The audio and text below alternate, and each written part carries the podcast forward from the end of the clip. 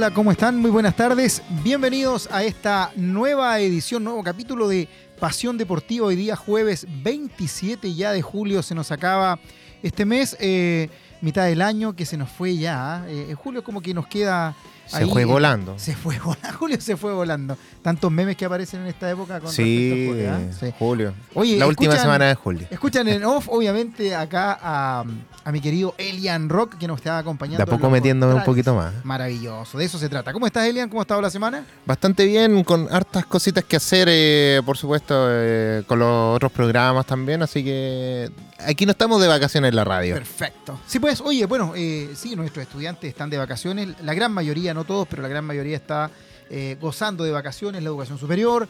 Eh, los chicos de los establecimientos educacionales em, de enseñanza básica y media volvieron, ya están con todo en, su segundo semestre, así que también va un saludo para ellos.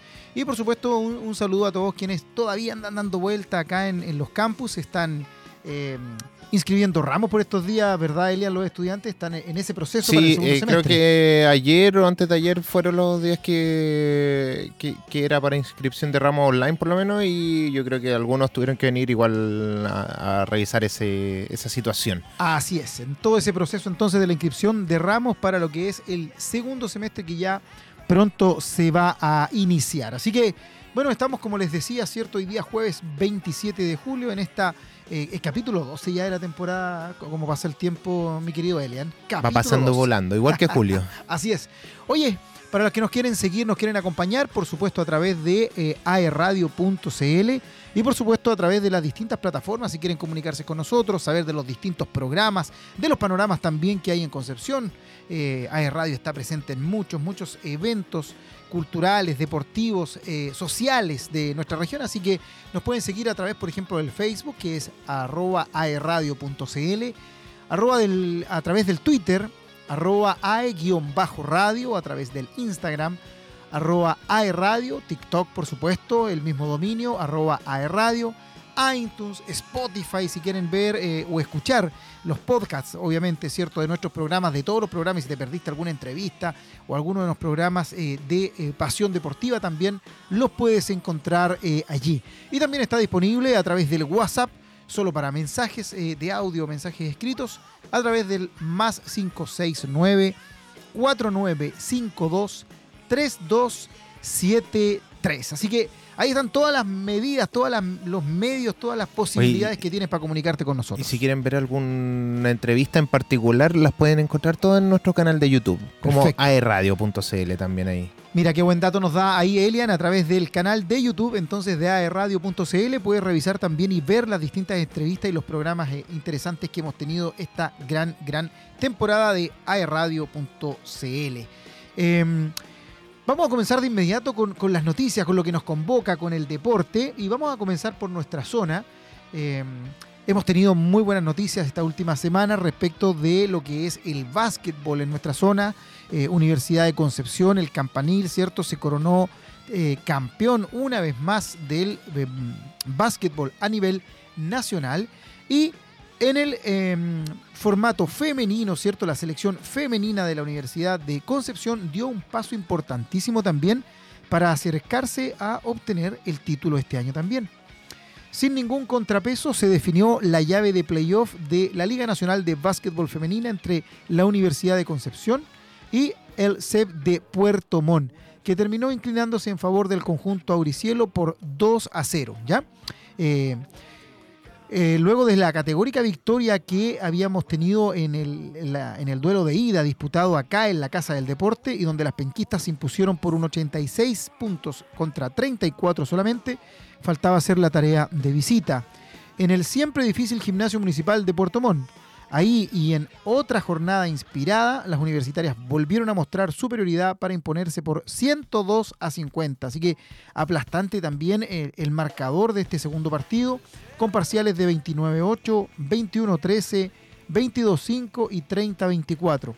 Brillando en eh, el equipo eh, Auricielo como mejores manos, Jenicel Torres con 19 puntos, Bárbara Cousiño con 16 y Anita Soto con 11 y Estefanía Astudillo con 10 puntos. De esta manera, el campanil accedió al Final Four, instancia que se definirá al campeón del certamen y que se jugará entre el 11 y el 13 de agosto en sedes por definir.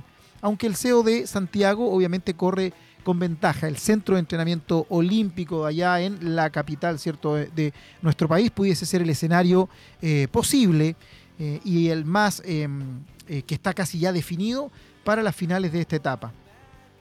¿Cómo se han ido cumpliendo estas, estas etapas que, lleva el, campanil en el, el cuadro femenino? Patricio Fernández, su técnico, analizó la victoria que les dio la clasificación. Dijo, Tal cual como en el primer partido, nos enfocamos en defender duro, con todas las acciones del juego y las reglas defensivas claras en diferentes partes de la cancha. Eso nos dio un plus importante en la recuperación del balón para correr la cancha con superioridad numérica y optar por una canasta fácil o en el error del equipo contrario, detalló. En el aspecto ofensivo, anotaron todas las jugadoras del equipo con porcentajes muy buenos, por ejemplo 57% de tiros de 2 puntos, un 52% de tiros de 3 puntos, 29 asistencias y 16 recuperaciones. Tratamos de que nuestra ofensiva fuera fluida según lo que estamos jugando y en ese aspecto hemos mejorado mucho, añadió el DT. Sobre lo que se viene, el técnico Fernández se mostró optimista y dijo, el balance de la clasificación al top 4 sin duda es positivo Ahora resta esperar los segundos y terceros partidos de cada cruce para saber los tres clasificados restantes. Nosotros desde ya empezamos a preparar este Final Four, donde competiremos como siempre para poder llegar lo más alto en el cuadrangular final. Por ahora, lo único que sabemos es que en el primer juego nos enfrentaremos al ganador de la llave entre Escuela Alemana de Payaco y versus UFRO, Universidad de la Frontera, cerró el técnico. Así que las felicitaciones entonces para las chicas del el Campanil, para el UDEC Básquetbol Femenino, que ya clasificó y está entre las finalistas en el top 4 para la Liga Nacional de Básquetbol Femenino. Así que genial allí. Otras cosas que se están desarrollando por, otro, por estos días en nuestra, región son los juegos eh, escolares. Hemos venido hablando durante las últimas semanas de estos torneos que se eh, realizan a nivel escolar eh, bajo la, la tutela, la dirección o la organización ¿cierto? Del IND regional. Y el Liceo Alemán del Verbo Divino de Los Ángeles irá a la final nacional del balomano en los Juegos Deportivos Escolares. El Liceo Alemán entonces se coronó eh, campeón regional para representar a nuestra región, a la región del Biobío. De esta manera, la institución se convirtió en representante en la final nacional 2023 del certamen, que se desarrollará también acá en nuestra región en el mes de septiembre. Nos toca ser sede de varias de las finales de los Juegos Deportivos. En la final el equipo germano se impuso al Colegio Inmaculada de Concepción, clasificando una vez más a la máxima competencia escolar del país. Por su parte, el tercer lugar quedó en manos del Colegio Villa La Granja de Mulchen, que cerró el podio eh, cuarto que se ubicó en Cañete. La final nacional de los Juegos Deportivos Escolares en la disciplina del balonmano femenino se disputará del 5 al 10 de septiembre en Los Ángeles y Mulchen, hasta donde llegarán los monarcas de cada región del país para pelearse el título de campeón. En total serán siete comunas de las tres provincias del Biobío las encargadas de recibir la gran definición del certamen nacional, gracias a un trabajo colaborativo entre el gobierno regional y el Instituto Nacional del Deporte, el IND, con una inversión total de la institucionalidad deportiva que bordea los 5.650 millones, sumándose en esta final el aporte económico del GORE, el gobierno regional, con cerca de 520 millones. Así que en el balonmano femenino ya tenemos allí las eh, representantes del balonmano, ¿cierto?, eh, de nuestra región. Otros resultados importantes que han pasado esta semana en lo que se refiere a este torneo es que, por ejemplo, el básquetbol femenino del Colegio Creación de Concepción es quien representará a nuestra región en la final nacional, entre el 1 y el 16 de septiembre, aquí en nuestra región, como lo mencionábamos. Los representantes de la escuela Ramiro Roa de Curanilahue van a la final nacional del voleibol masculino en la categoría U14, dejando en el camino Centro Educacional Adventista de Los Ángeles y al Colegio Almond de Las Lomas. Este torneo se desarrollará, estas finales se desarrollarán en Santa Bárbara la segunda semana de septiembre. Así que felicitaciones también para los chicos de allá de Chue, de Curanilahue, la escuela Ramiro Roa y por supuesto su profe Patricio, que está ahí siempre ahí al mando cierto de las divisiones inferiores del voleibol en la región. Otro equipo que pasó a las finales es el Colegio Almonte y Lomas en el futsal femenino en categoría U14, finales que serán en septiembre en nuestra región. Además, hoy se están desarrollando en la capital de la provincia de Arauco, precisamente en Lebu, la fiesta del ajedrez escolar con la final regional en las categorías U14, U16, U18. Yo creo que ya ha estado terminando esta actividad, fue, comenzó a eso de las 11 de la mañana, así que el ajedrez también tuvo acción hoy día para las finales eh, y para poder tener, ¿cierto?, a los equipos que van a representarnos en, eh, y los individuales, en el caso del ajedrez, que nos van a representar en las finales nacionales. Lo mismo está pasando hoy día con el atletismo. En el estadio Federico Schwager de Coronel se eh, empezaron a desarrollar las clasificatorias finales, las pruebas finales, para ver quién nos representa en los Juegos Escolares. Así que mucha, mucha acción hoy, eh, por estos días en el deporte escolar. Eh, recién retornando de vacaciones, los muchachos se pusieron ahí al, a la orden de sus profesores, muchos incluso en vacaciones tuvieron ahí que estar. Así que eh, Juegos Deportivos Escolares en acción, ya están las finales que se van a desarrollar muchas de esas acá en nuestra región en el mes de septiembre. Otra buena noticia, eh, antes de irnos a la primera pausa de hoy día, eh, para nuestra región es que los atletas del Biobío están listos para deslumbrar en las pistas de Sao Paulo. por estos días se da el comienzo a la me voy, a perder aquí. ¿eh? ¿Cómo se dice la 53 edición? ¿Quintuagésima tercera? Algo por ahí. Algo por ahí, ¿cierto? Bueno, la versión número 53 del Campeonato Sudamericano Adulto de Atletismo, evento que se extenderá hasta el domingo con la participación de 393 atletas en 12 países. El evento ha visto pasar en su historia a grandes estrellas de la disciplina internacional, como los campeones olímpicos Ademar Ferreira da Silva, Joaquín Cruz, y en esta versión contará con deportistas de la talla de la dueña de casa, Maureen Meiji, oro en Pekín 2008. En el caso de Chile, presentará su más numerosa delegación histórica en el certamen, con un total de 49 deportistas de diversas especialidades de pista y de campo. Entre ellos destaca el grupo de representantes, por supuesto, de nuestra región, compuesto por seis atletas que intentarán pelear por alguno de los podios. Se trata de Josefa Quesada y Javiera Faleto del Club Diamantes de Coronel. Javiera Faleto, eh, querida colega nuestra, también jefa de deportes de la Universidad San Sebastián, así que le mandamos muchos cariños, muchos saludos. Ambas en 1500 metros planos. Anastasia Sanzana del Club Atlético Los Ángeles en 20.000 metros marcha. Rafael Muñoz y Fernando Arevalo del equipo eh, del Club Diamantes Coronel, ambos en 800 metros planos, y Alfredo Toledo del Club Atlético Los Ángeles en 1500 metros planos. Así que les dedicamos también y les deseamos el mayor de los éxitos a nuestros atletas del Bio, Bio que estarán representando a nuestro país en las pistas en Sao Paulo. Y bueno, llegó el momento de la primera pausa, nos vamos con muy muy buena música, no se despeguen de nuestra sintonía, ya volvemos con más noticias del deporte aquí en Pasión Deportiva a través de aerradio.cl.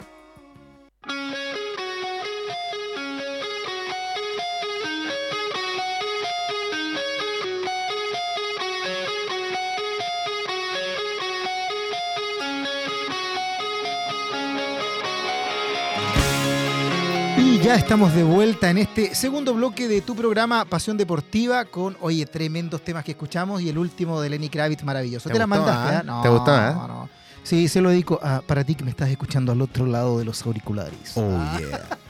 oye, bonito tema. Muy bien, volvemos entonces eh, al, deporte, ¿verdad? Lo que nos convoque las noticias. Vamos a, comenzar hablando del fútbol, del fútbol en nuestra región. ¿Qué pasa con los equipos de nuestra zona que han andado bastante a los tumbos, dejando obviamente de lado, y cuento aparte, eh, Guachipato, que viene haciendo las cosas muy bien hace bastante tiempo y esperamos que así se mantenga en el Campeonato Nacional. Eh, pero los otros equipos de la zona, los emblemáticos también, no lo han pasado muy bien y es así que el titular dice, huyendo del descenso y con el otro ojo puesto en la Copa Chile. La UDEC de Miguel Ramírez escapa a paso firme del fondo de la primera B y sueña con seguir avanzando en su otro frente. La ida de esta final de la zona sur se juega en Temuco hoy, 27 de julio. Solo han pasado 44 días desde que la UDEC no daba pie con bola y nadie se la habría imaginado peleando en dos frentes. Fue justo antes del duelo pendiente con Puerto Montt y ese 2 a 0 que significó un golpe de confianza y también aportó una ilusión matemática que al final terminó siendo real. Eh, así fue entonces eh, que con sus nuevos refuerzos el campanil eliminó a Fernández Vial en Copa Chile, partidazo, rival, y como si nada, ya está en la final de la zona sur. Esta tarde, a las 19 horas, jugará la ida en casa de Temuco. El técnico Miguel Ramírez debe equiparar las cargas en un plantel corto que viene de jugar recién este lunes un duelo clave visitando a Santa Cruz, que terminó en un empate 1 a 1, un punto que terminó siendo valioso frente a un rival directo. La UDEC no tendrá acción el fin de semana como tal, pues su próximo duelo frente a Cobreloa, otro que viene haciendo las cosas muy bien histórico, está pactado para el lunes a las 18 horas acá en el Ester Roa Rebolledo. ¿Cómo llegan ambos equipos a esta instancia? La UDEC derrotó como visita 2 a 0 a Iberia con goles de Yachir Islame, hoy en el fútbol de Tailandia. Luego superó por la cuenta mínima a Fernández Vial con tanto del recién llegado Sebastián Gallegos. Y la semana pasada eliminó nada más ni nada menos que a Rangers gracias a un 2 a 0 estructurado con goles de Felipe Orellana y Sebastián Molina.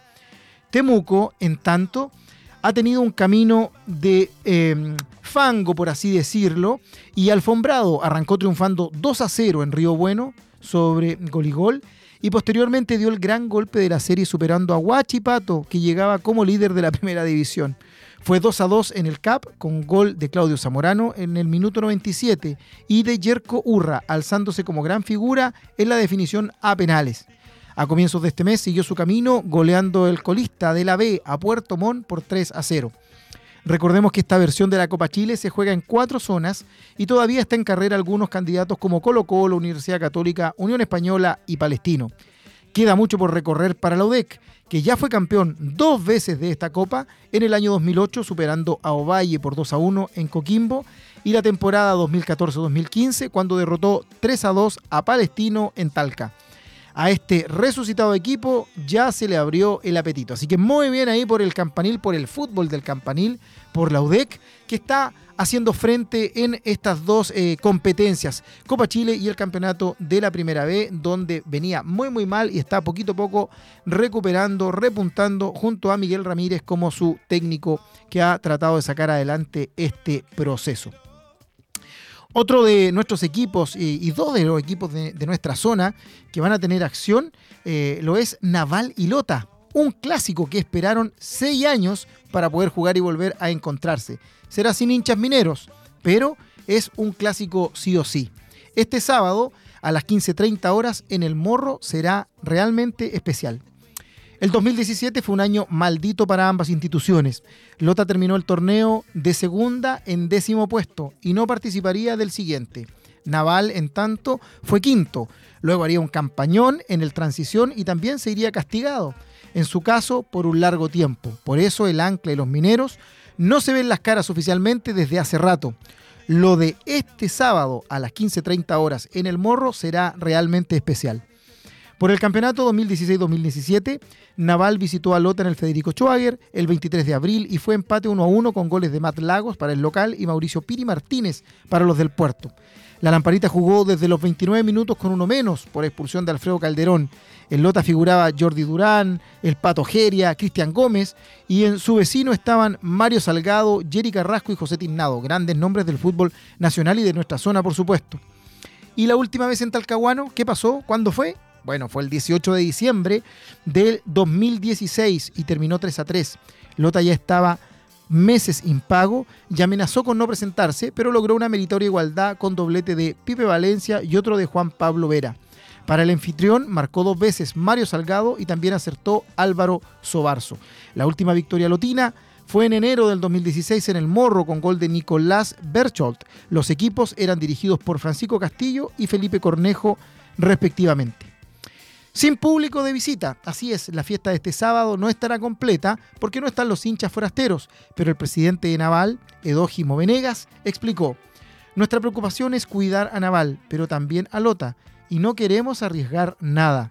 Hablamos con la dirigencia de Lota y entendemos que no es el momento para jugar con público visitante, aunque es lo que todos quisiéramos. Hay muchos ojos puestos en los dos clubes, esperando que pase algo, esperando que caigamos.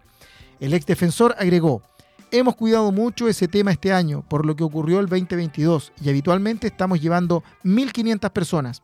Lota tampoco está oficializado en tercera y no queremos arriesgarnos a sanciones. Estamos resguardando a ambos clubes. No queremos que otros equipos usen artimañas extradeportivas y se aprovechen de lo que pueda pasar en la tribuna para ganar un cupo y subir. Así que ahí está entonces dos grandes de nuestra zona como lo son Naval y Lota, se enfrentan después de seis años en este clásico el día sábado a las 15.30 en el Estadio El Morro. Así que ya saben ahí para los hinchas del fútbol y los hinchas de eh, estos equipos, lamentablemente sin hinchada visitante, 15.30 del día sábado. Otro equipo de nuestra zona que hace noticia es el Fernández Vial, ¿cierto? Nuestra maquinita. Y principalmente con uno de sus eh, emblemáticos, con uno de quien viene haciendo las cosas bien. Huerta se va justo cuando mejor estaba frente al arco. Marcó cuatro de los 15 goles que tiene el Vial esta campaña y ahora el club busca su reemplazante en el ataque. Si hay algo que no le sobra este año a Fernández Vial es el gol. Y de golpe pierde a su delantero más efectivo. Sorpresivamente, Diego Huerta dejó la institución justo luego de marcar el único tanto con que los aurinegros derrotaron a Linares el ex Limache y Santa Cruz no va más en el plantel de Jonathan Orellana, que tiene hasta mañana para encontrar un reemplazante. Jugadores libres no abundan, artilleros confiables menos. Un nuevo problema, pero también la posibilidad de potenciarse para lo que se viene. El club informó que el jugador deja la institución por decisión propia. Huerta, de 30 años, alcanzó a jugar 12 partidos en esta campaña, solo dos de ellos completos, contra Melipilla y Lautaro, y totalizó 692 minutos, siendo el segundo atacante que más ha jugado detrás de Guillard. Se perdió algunos juegos porque recibió tarjeta roja contra Linares y también frente a Iberia, hace solo tres fechas. En la refriega también contó seis cartulinas amarillas. Y de los goles, bueno, el Ariete partió el año marcando en el 1 a 2 con Melipilla y después tuvo una larga sequía para volver a anotar en la fecha 11 para el triunfo 3 a 1 en Valdivia. Fue duramente criticado, especialmente en redes sociales, y perdió la camiseta de titular, pero en las últimas tres jornadas logró dos goles importantísimos, ambos para ganarlo 1-0 sobre Iberia y sobre Linares. Y en su mejor momento, Vial se queda sin su goleador. Malas noticias para el Vial, esperemos que puedan o ya hayan, ¿cierto?, recuperado, contratado a eh, el reemplazo para poder potenciarse. Una mala noticia, eh, nos vamos del fútbol, pero eh, seguimos en nuestra zona, y una mala noticia es lo que se respecta, y no quisiéramos darle lo que se respecta al atletismo regional. La promesa de esta disciplina del atletismo regional cuelga las zapatillas y dice adiós. El mediofondista lotino Kevin Chaparro abandonó su promisoria carrera que lo tenía como gran carta del recambio chileno. La falta de apoyo lo derrotó. Pasan los años, cambian las autoridades, todas con nuevas promesas hacia el deporte, pero finalmente siempre quedan en nada. Hoy, cuando hay autoridades locales que incluso están en campaña para que Concepción sea subsede en una quimérica opción de que Chile sea anfitrión del Mundial del 2030, parece mentira que haya necesidades tan básicas sin cubrir en el deporte. Otra muestra de la gran brecha que aleja cada vez más al país del desarrollo deportivo, que lejos está entre el hablar y el hacer, entre el parecer y el ser. Hoy tal como ayer y probablemente mañana, un nuevo sueño se fuma. Con apenas 20 años, Kevin Chaparro, una de las grandes promesas del atletismo regional, colgó las zapatillas. Se cansó, se aburrió, se desilusionó de un sistema que nunca lo tomó en cuenta y de una empresa privada que ignoró, quizás porque eh, no tenía los pergaminos suficientes, quizás porque motivos no lo sabemos. Lo cierto es que la región del Biobío se quedó sin una de sus grandes cartas de recambio en el medio fondo un chico que estaba llamado a seguir la huella de un grande como Víctor Aravena, el coronelino que tantas alegrías nos dio al país. Así que mala cosa ahí, le deseamos éxito obviamente eh, a Kevin y, bueno, eh, ojalá pudiese volver en algún momento porque realmente era la esperanza de recambio en el atletismo en nuestra zona. En el rally, Jorge Martínez cerró su participación en el rally de Estonia. En una pista y a muy buen ritmo, cerró su participación en el rally de Estonia el binomio penquista formado por Jorge Martínez y su navegante Alberto Álvarez. En un nuevo apronte con miras a la fecha mundial de rally que se desarrollará en la región del Biobío en un par de meses. La dupla perteneciente al equipo CBTech Rally by Skoda completaron con éxito la octava fecha del WRC completando el recorrido en el Skoda Fabia Rally 2 Evo de Mapo Motorsport, superando de esta manera el abandono de la víspera cuando el radiador del auto se vio dañado por un golpe. Situación destacada por Martínez una vez concluida la competencia. Terminamos una carrera muy difícil, especialmente en la última jornada, con sectores de muchos saltos.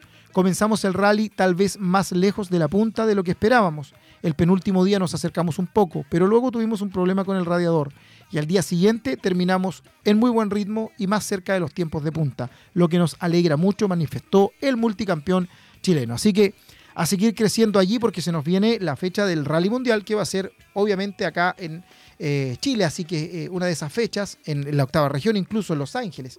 Así que preparándose ahí este binomio. Y otra de las buenas noticias, Antonia Pichot fue plata en el Mundial de Remo Sub-23 de Bulgaria. Una vez más, el remo del Bio, se posiciona en el ámbito internacional, esta vez de la mano de una de sus nuevas figuras. Se trata de Antonia Pichot, remadora del Club Yacolén, que logró subir al podio en el Campeonato Mundial eh, Sub-23 que finalizó recientemente en la localidad de Plovdiv, en Bulgaria. La Sanpedrina fue parte del final del 4 sin timonel, damas integrado equipo, integrando el equipo nacional junto a Antonia Liewald, Magdalena Naning e Isidora Niemeyer. En la ocasión, el bote chileno se quedó con la medalla de plata en una intensa y dramática definición, sellando otro gran logro para el remo chileno. El cuarteto nacional terminó en el segundo puesto de la final, registrando un crono de 6 minutos 34 segundos y 39 centésimas. La competencia fue ganada por el representativo de Polonia, que marcó un tiempo de 6 minutos 33 segundos y 99 centésimas, mientras que en el bronce fue para Australia con 6 minutos 35 segundos y 80 centésimas. Así es entonces con las buenas noticias y la mala del atletismo en nuestra zona. Eh, nosotros, ¿qué les parece si nos vamos a una pausa con muy, muy buena música? No se despeguen de nuestra sintonía, ya estamos eh, de vuelta para continuar con ustedes entregándole mayor información acerca del deporte de nuestro país.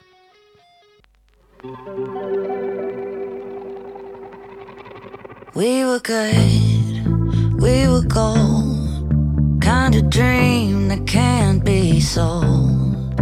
We were right till we weren't. Built a home and watched it burn.